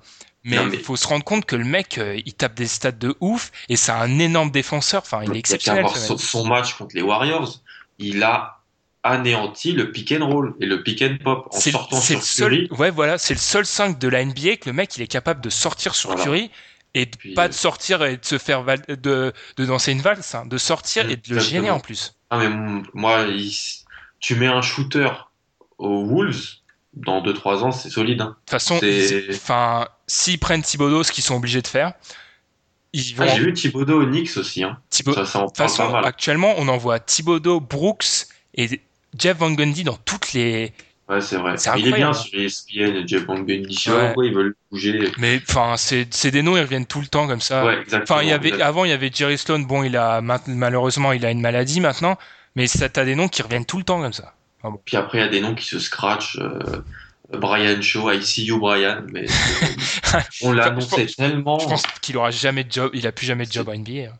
Mais Enfin, quoique la NBA, ils sont débiles et des fois ils donnent des jobs à des mecs qu'on sait nuls. Donc, euh, Mais déjà qu'il se faisait pas respecter par Kobe aux entraînements des Lakers, mais alors là, c'est euh, terrible. Donc ouais, donc voilà. ouais, on dit va complet là, oui, la classe de Même- rookie. Même Jalil Okafor. Jalil Okafor, il est, pour avoir vu des highlights de lui offensivement, c'est très solide. Défensivement, c'est un peu soft encore, mais je, je, crois plus en un, un Jalil Okafor qu'un Joel Embiid. On n'arrête pas de nous montrer ces, ces vidéos d'entraînement où il shoot des trois points. il- s'entraîne avec, il s'entraîne avec Pastore, je crois, à- Non, au Qatar. C'est- énorme. Ou- Et, euh, ou alors un Erlens Noël qui a deux, deux mains gauches. Mais euh, voilà, Jalil Okafor, Nicolas Jokic. euh, Mais c'est bon incroyable. hein. C'est franchement à long terme. Mm. Enfin, on va peut-être en parler comme des une des plus grosses classes. Déjà là, même à très court terme, c'est sur l'impact direct, c'est une des plus grosses classes qu'on ait vues ces dernières années. Euh, même, même, même Porzingis, intéresse. Porzi, ouais, ouais, voilà, Porzi. euh, Porzi qui fait voilà, des bonnes choses, qui a remis un peu de baume au cœur aux fans du Garden. Donc c'est euh, c'est quelque chose de bien. Donc voilà, Mm. ça c'est un, c'est quelque chose qui m'a bien plu cette saison. Eh ben, alors moi, mon top, ça va être la conférence Est, parce que vous avez vu beaucoup d'entrain dans, cette, dans ce podcast, j'espère. Une stat tout simple, c'est la première fois depuis la saison du lockout que les 8 équipes qui vont en playoff à l'Est ont un bilan positif. Et encore, le, enfin, le lockout, du coup, ça a un peu faussé tout, mais c'est, il y a les Cavs largement au-dessus, mais au moins, c'est une conférence hyper homogène, surtout au niveau des, de 2 à 6. Et on va avoir un premier tour, mais dingue. Franchement, c'est, je me rappelle pas, je sais pas toi, mais je me rappelle pas la date. Quand est-ce je me suis dit, eh, mais le premier tour de l'Est, il va être plus cool que celui de l'Ouest, en fait. Ça fait longtemps. Ça fait super longtemps. hein. Ça fait, euh, on doit remonter peut-être aux euh, et encore aux années, aux années, aux premières années de LeBron. LeBron Ouais. Cavs, où il y avait des équipes comme les Wizards, euh, de d'Arenas, Jimison, qui étaient des, des équipes intéressantes. Il y avait toujours les Nets, il y avait, euh, il y avait même les, les Pistons, les Celtics un petit peu, les Pacers et tout. Mais Ouais. non, ça fait longtemps que ça n'a pas été aussi aussi dense que ça. Ouais, voilà, C'est exactement le mot là, c'est dense. Bon, c'est vrai que si tu fais, euh, bah voilà, tu vois, le, tu fais une équipe avec juste l'Est et juste l'Ouest, l'Ouest les démonte parce que les, tout en haut de la hiérarchie de l'Ouest, c'est Mm. très très très fort, c'est un niveau historique. Mais Mm. au moins à la Confest, et ben au premier tour, on va avoir, on va se faire plaisir. Et c'est- franchement, ça c'est C'est cool. vrai. C'est vrai. Donc si tu veux, je vais enchaîner avec mon flop. Allez. Mon flop, alors, c'est l'enchaînement des matchs. Parce que, petit, vous avez forcément remarqué, la saison régulière s'est arrêtée cette nuit avec un match fantastique de Kobe. Et on reprend samedi. Enfin, Mm. où le sens de la- à- dans, dans ça, il est où? Surtout qu'en plus, on donne de plus en plus de repos aux joueurs. Semaine euh, autour du All-Star Game, on va arrêter les back-to-back le plus possible. Et là, Mm. on les fait enchaîner en trois jours. Enfin, moi, je comprends pas du tout. Non, c'est vrai que c'est c'est vraiment étrange. Surtout que c'est un débat qui est pas nouveau. Euh, la oui. réduction du nombre de matchs. Donc on allonge, on allonge. Enfin, moi, je suis, Mais là, je suis pas tellement pour réduire le nombre de matchs, mais ça Non. coûte quoi de leur donner cinq jours aux mecs? Non mais déjà mets-toi à la place de Toronto. Ils ont joué hier. Ouais. Ils, ils jouent à 10 ils jouent à 18h heure de Paris euh, samedi. Et C'est il midi- jouait Toronto, midi. il jouait à bon, il jouait à Brooklyn, c'est prêt. Bon, il s'arrange Mm. pour pas faire des trucs super loin. Oui, mais quand même. Mais Les, les Grizzlies qui vont qui jouaient à Golden State, Mm. San Francisco, dans la Mm. baie, ils vont jouer le premier tour à San Antonio. Mm. C'est-à-dire que les mecs qui reviennent à Memphis, qui est de l'autre côté des États-Unis, ils repartent à San Antonio. déjà qu'ils sont cramés. Déjà qu'il y a plus personne dans l'équipe. Voilà, ils ont des joueurs de D-League. Les joueurs, ils étaient même pas titulaires en NCAA. Et donc, euh, Enfin, c'est, je comprends pas. Ça, je, ça a pas de sens. Après, je sais, on va me dire, je veux pas leur donner deux semaines aux mecs parce que tu coupes l'élan. Par exemple, une équipe comme Charlotte, ça les arrange parce que là, ils sont Oui, sur, bah oui. ils sont sur une série. Mais donne-leur 4-5 jours. Enfin, LeBron James, là, s'il arrive tous les ans cramé en play, en finale NBA depuis 2012, ça, il y, a- il y a un peu de ça, quoi. hum, c'est vrai, c'est pas faux. Bon, bah, je te laisse. Voilà, c'était mon petit coup de gueule. Je te laisse pour le Et flop. mon- j'ai un autre coup de gueule et je sais que tu le partages parce qu'on en discute souvent. c'est Sam Hinkie qui s'est fait virer Ah oui, mais ça c'est inadmissible ça. des 76ers. C'est-à-dire qu'en fait, c'est- il y a toujours ça en NBA. C'est le gars qui va se, se taper 3-4 années galère, qui va faire les choix. Puis celui qui va arriver après va récolter tous les bénéfices Surtout du que travail. c'est Jerry Colangelo quoi. Non, mais Jerry Colangelo, c'est le gars qui a donné des contrats à Edo Turkoglu, euh, Qui a drafté pris par- Andrea Bargnani. qui a pris Bargnani en numéro 1 de la draft, qui a donné des contrats, mais c'était terrible au- à Toronto. Là, c'est pas ce qu'il y a à faire. Cet été, je sens venir grand, grand comme une maison, le Josh Smith, le truc, le, le- le contrat Mais- comme ça. Franchement, à la place des. Bah, t'as raison, à la place des fans des 76ers, et on en voit sur Twitter, t'es dépité parce que tu donnes. Au moins, avec Inky, t'avais un projet, quoi. C'est une philosophie. Voilà. C'est et puis franchement, tu regardais le, tu regardais ce qui- là, on sait jamais si les Lakers à la loterie, ça se passe pas très bien pour eux. Ils, Ils, ont deux, deux choix. dans le top 5, quoi. Voilà, deux choix dans le top 5, tu rajoutes ça, tu rajoutes un, ce qu'ils ont déjà euh, euh, dans leur équipe, c'est-à-dire deux bons intérieurs, euh, tu signes quelques vétérans, Puis tu traites de trois. Enfin, tu traites un Noël ou. Enfin, tu traites ce, que, ce qui t'offre le plus Voilà. d'assets, et puis. exactement. Tu, tu dis à Dario Saric de venir en NBA. Ouais, parce que. Alors, lui, je pense qu'il va attendre 2023 quand ils vont retourner en playoff pour Voilà, revenir. exactement. Et, euh, il va faire une, euh, il va faire une Juan Canavaro, il Ouais. va dire un an. Et euh, donc ça, voilà, donc c'est un peu, je trouve ça, je trouve que ça c'est trop facile. Ça, ça se fait en souvent en NBA. Euh, après, je sais que tu partages pas trop ça, mais par exemple, Mitchell au Wolves, c'est pas un très bon coach, mais il s'est tapé des années galères et celui qui va arriver après, il va, même si c'est un, un Thibodeau par exemple, Ouais, va, je sais, mais enfin, il était assistant. Je comprends, mais enfin, Sam Mitchell, enfin, je comprends pas. Je comprends l'idée de le mec qui saute et en fait, il avait fini son chemin et bah du coup, il va pas récolter de ce qu'il a fait. Mm. Surtout que c'est débile dans les faits de le, le timing, il est ridicule. Enfin, c'est Inky qui, ouais, voilà, il donne une lettre. Mm. Mais enfin, quand t'engages Jerry Colangelo en tant que consultant, je sais pas quoi, avec un titre complètement ridicule, Non, il y a- il y a des emplois fictifs ouais, voilà, tu lui donnes un, un- C'est- une titulature euh, lunaire, Mm. tu sais parfaitement qu'il est là pour un peu resserrer les bretelles d'Inky. Mm, Ce qui rend encore plus impressionnant, enfin important, si vous l'avez pas écouté, allez écouter son interview chez Zach Lowe, qui fait genre 24 heures avant d'être viré, quoi. Enfin, d'être viré, non, je me corrige encore, de donner sa lettre. Lettre Voilà. de 13 pages, enfin c'est magnifique. C'est un philosophe, c'est un ciao l'artiste. Euh, D'ailleurs, apparemment, j'ai lu, il y avait une, il y avait une citation de Lincoln qui serait pas de Lincoln dedans, ce qui est un peu Ah. gênant Ah. quand même quand tu fais une, Ah. une lettre de démission. C'est vrai. Mais euh, voilà, c'est un peu. Je trouve, je trouve que c'est trop facile. Hmm, Et voilà, il, il avait le mérite d'avoir tenté quelque chose, même si C'était peu de gens, peu de gens le comprenaient. Ouais. En même temps, on partage cette philosophie du, du tout ou rien. Si t'as une équipe, c'est pour aller au bout. quoi. Voilà, pas exactement, pour, euh, pas pour jouer la, la huitième place à l'Est et être content parce qu'on en a été désintégrer au premier tour des playoffs. Voilà, c'est ça. On pense à vous, les Hawks des années 2010. Début des Ah. années 2010. Joe Johnson, Joe Johnson, ouais. La zone Joe Johnson. C'est un peu comme la friend zone, tu vois, c'est le truc que tu veux éviter. c'est exactement ça. Donc, bah, je pense que c'est bon. Bah, Mm. on est très content de vous avoir offert ce premier épisode. Encore une fois, s'il y a des problèmes, il y aura sûrement des petits problèmes de son, on s'excuse d'ores et déjà.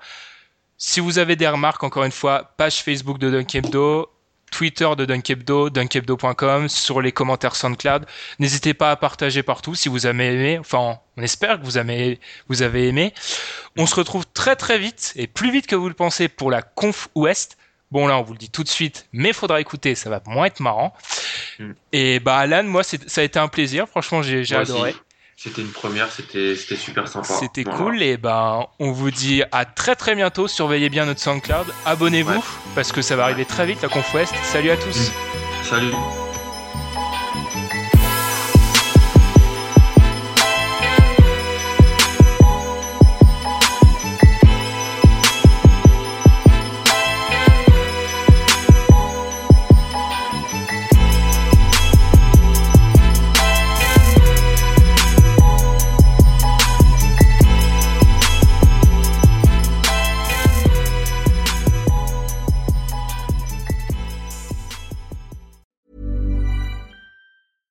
Selling a little or a lot?